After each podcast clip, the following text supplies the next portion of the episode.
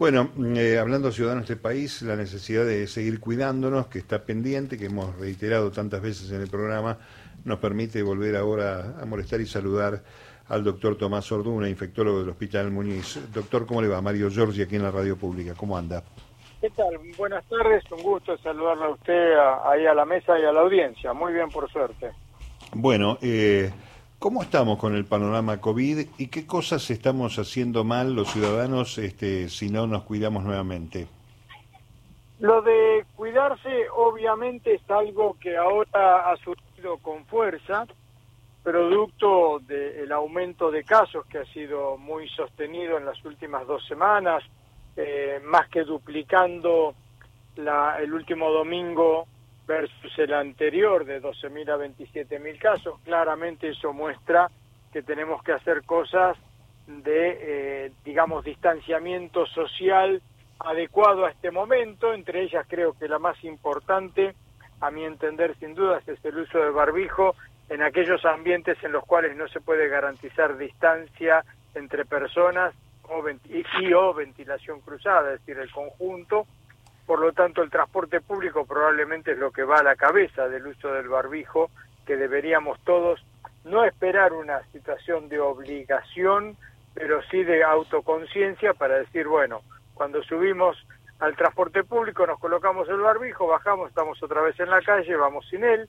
y con respecto a otros espacios, como pueden ser, no sé, entrar al mercado, entrar a un almacén o a donde fuera, de alguna manera, si hay poca gente y vamos todos circulando digamos, de manera liberada, no hay problema, pero si hay cierto número de personas, el espacio es acotado, volvemos a insistir con el barbijo, siempre que podemos tener encuentros al aire libre, abrir bien ventanas, puertas, hay que hacerlo, y sobre todo ahora que vienen, por ejemplo, el día domingo es un momento de muchísima concentración de personas en espacios quizás reducidos porque adelante hay una pantalla, tratemos que haya ventilación con todo, digamos, que haga mucho calor, no estemos encerrados con un aire acondicionado, ventilemos y si podemos separarnos a un metro, un metro y pico entre uno y otro, hasta el momento de muchos abrazos, que espero que sean. Este, Ojalá, claro. Eh, hay, este, claro, como una este, suerte de relajamiento, ¿no? Respecto de estos cuidados y además, este, hay, este, no sé si me equivoco al decir esto, pero usted me corregirá. Eh, en estos tiempos de mayor temperatura, eh, uno sabe que las enfermedades este, que tienen que ver como la gripe y demás son más este, focalizadas en tiempos fríos, en el invierno. Pero con el COVID no pasa esto, ¿no? A ver, recordemos que nació una cepa en pleno trópico, exactamente. O sea, la cepa Manaos, aquella que llamábamos Manaos, que después se definió con el, el abecedario griego como gamma, nació en el trópico con 40 grados de temperatura. Es un virus que tiene algunas características diferenciadas. Eh, no ha parado de circular en pleno verano, a diferencia, de, como usted mencionaba, del virus de la gripe, que tiene una estacionalidad fuertemente otoño-invierno, eh, pero sin embargo, en los trópicos uno puede encontrar que circula de otra manera el virus gripal, pero cuando vamos a las zonas templadas, como puede ser nuestro caso, desaparece prácticamente el virus de la gripe durante fines de la primavera y hasta el inicio del otoño. No pasa esto con el virus de la COVID, está clarísimo.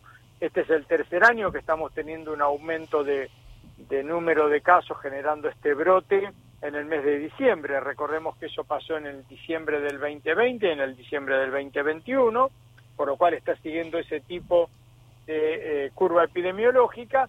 Y yo mencioné nuevamente un poco lo del Mundial y demás, porque creo que no es menor que, eh, digamos, que haya comenzado un aumento importante en esta época, también asociado a esta cuestión de encuentro. Ajá, muy este, poderoso. Justamente la pregunta final estaba destinada a definir este tema del virus del camello, doctor, que este, no sé si está bien que se lo llame virus del camello. Del camello, sí, digamos, es, un este, coronavirus asociado a camellos. Ajá y que además este, uno sospecha que en el marco de los viajeros este, que pasaron, este, que fueron para Qatar, había una cierta cuestión de control, incluyendo obviamente ni más ni menos que a los futbolistas de los distintos equipos que participan, ¿no? Sí. Pero apareció nomás el virus. Bueno, ahí está algo que es conveniente a, a la hora que estamos hablando, casi las 3 de la tarde, del día viernes y a casi dos días de que comenzó a circular la versión, no ha habido ninguna confirmación. La estuvimos empezando a esperar desde ayer al mediodía, porque corrió como reguero de pólvora en todo el mundo esta noticia de que estaban infectados o no este, los jugadores del equipo francés.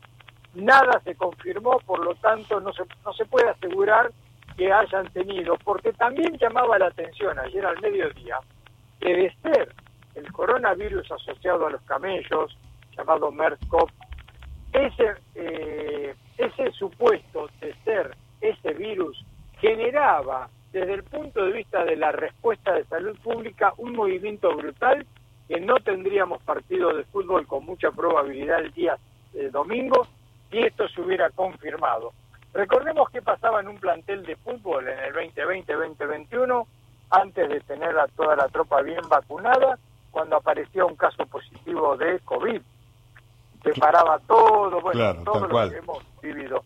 Imaginemos un virus que no solo es primo hermano y se comporta en la epidemiología con la posibilidad de la transmisión interhumana también, sino que tiene una letalidad altísima, que va del, del 20 al 35% según el, digamos, los diferentes ejemplos que tenemos de lo que ha ocurrido con los 3.000 casos en el mundo hasta ahora, hubiera generado una situación muy dura eh, si eso se hubiera confirmado, porque si bien en los casos de Medio Oriente, que son la mayoría, la transmisión es fuertemente en relación a los camellos y ha habido pocos casos interhumanos.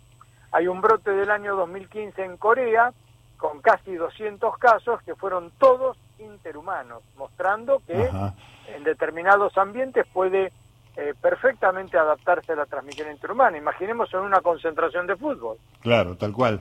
Eh, de todas maneras, doctor, eh, hay antecedentes, si no me equivoco, y debe haber unos cuantos, de jugadores que en un estado gripal participaron ¿no? en una justa deportiva. este, después de que hayan aparecido los primeros síntomas leves, así que acá no hay no hay ninguna limitante, salvo que sea muy grave el cuadro, ¿no? ¿Lo tenemos, doctor, o se fue?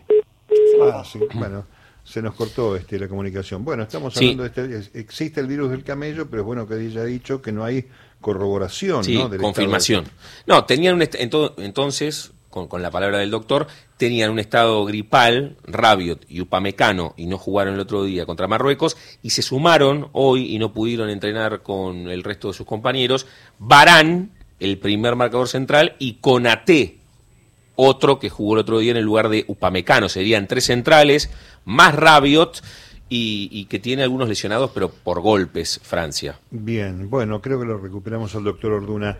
Eh, doctor, bueno, eh, mm, falta preguntar si el, virus este puede llegar a la Argentina, si puede haber una caracterización en nuestro país de la misma eh, cepa esta que está apareciendo allí, si es que se corrobora, ¿no? Nosotros cuando empezamos a ver que venía el Mundial en Qatar y demás y que un número importante de argentinos, como estamos viendo, han podido, han tenido la suerte de viajar, son miles y miles, porque en un estadio, cuando uno mira, bueno, también que hay argentinos de otros países del mundo que van a ver, ¿no? Eso es verdad. Sí. No sé exactamente cuál es el número que se maneja, pero son unos cuantos miles que salieron de acá y que van a volver acá. Alrededor de 40.000 argentinos, entiendo, ¿no? Claro, lo que no sé es cuántos viven acá y cuántos viven que yo en España. Claro, tal cual, sí, sí, está bien. concreto que seguramente 20.000 por lo menos deben vivir acá, calculo. Sí. Y entonces ahí estaba el tema. La primera cosa, las recomendaciones cuando la gente viaja por esta razón u otra hasta Medio Oriente, es evitar un clásico paseo que es andar en camello. Mm. Digamos que es una, una tentación. Bueno, nosotros aconsejamos evitar andar en camello y ser muy cauto a la hora de consumir carne o lácteos derivados de camello porque deberían tener un muy buen proceso desde el punto de vista de la cocción de la carne y de la pasteurización de la leche con la que se elabora algún producto, porque también puede por esa vía potencialmente adquirirse. Entonces, eso fue como recomendación y sabemos que si alguien viene del área del Medio Oriente, ahora puntualmente de Qatar, eh, y empieza con un cuadro febril, más o menos vía respiratoria, no, no, digamos, lo de venir de Qatar es importante, por supuesto, eventualmente podrá ser testeado, pero sobre todo si es que ha tenido contacto con camello, porque, bueno, ahora teniendo seis días libres entre un partido y otro, se fueron a hacer diferentes cosas claro. o han consumido alimentos derivados de camello. Bueno, ahí con más razón el antecedente pesa mucho. La consulta siempre habrá que hacerla cuando se viene del extranjero y me enfermo los días siguientes, sea por esto o por cualquier otra situación. Este mundo en movimiento requiere tener a los equipos de salud con mucha alerta en que cuando alguien viene del extranjero hay, digamos, un sinfín de posibilidades de haber tenido contacto con personas en aeropuertos, en hoteles, etcétera, que aumenta el riesgo de ciertas enfermedades transmitidas interhumanamente. A ver, Carla, ¿qué tenías? Eh, doctor, eh, apelando a la brevedad de su respuesta, ya que estamos sobre el cierre del programa, eh, si va, está estipulado que haya en los aeropuertos algún tipo de control para aquellos que regresen de, de Qatar, dada la situación. No, que yo sepa, desde el punto de vista oficial, no. Siempre está la consejería que cuando me enfermo eh, tengo que consultar, esto sobre todo cuando llego del extranjero, pero no creo que haya nada ad hoc en este momento. Doctor, muchas ah, gracias. Buena, eh, buena pregunta. No, gracias a ustedes. Un abrazo, gracias. Tomás Orduna, infectólogo del Hospital Muñiz y además jefe del Servicio de Medicina Tropical y Medicina del Viajero, nos puso un poco al día en el tramo final del programa.